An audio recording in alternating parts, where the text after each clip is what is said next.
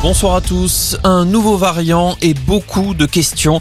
Cette nouvelle forme du coronavirus détectée en Afrique du Sud inquiète. Elle serait potentiellement plus contagieuse. Un variant qui a déjà franchi les frontières puisqu'un cas a été détecté en Belgique.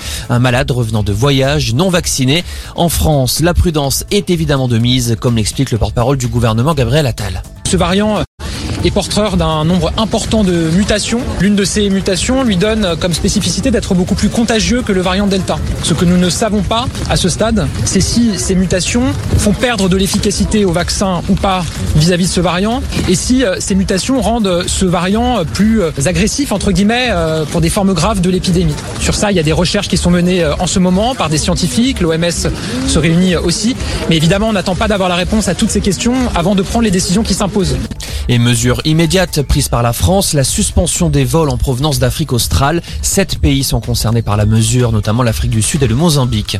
Aux Antilles, l'obligation vaccinale des soignants est repoussée au 31 décembre, alors que les tensions sont très fortes depuis plusieurs jours dans les rues.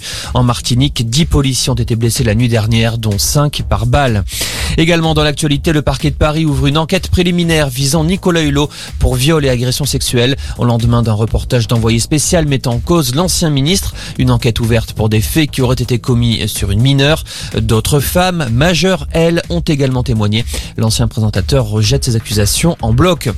La colère des pêcheurs français, ils ont bloqué aujourd'hui les ports de Saint-Malo, Calais et Ouistreham, mais aussi le tunnel sous la Manche. Ils réclament plus de licences pour pêcher dans les eaux britanniques, un litige provoqué par le Brexit.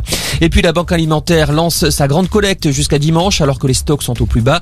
Les clients de 9000 supermarchés sont invités à donner des denrées. La Banque alimentaire a enregistré au troisième trimestre un bond de 12% de ses bénéficiaires. Voilà pour l'info excellente.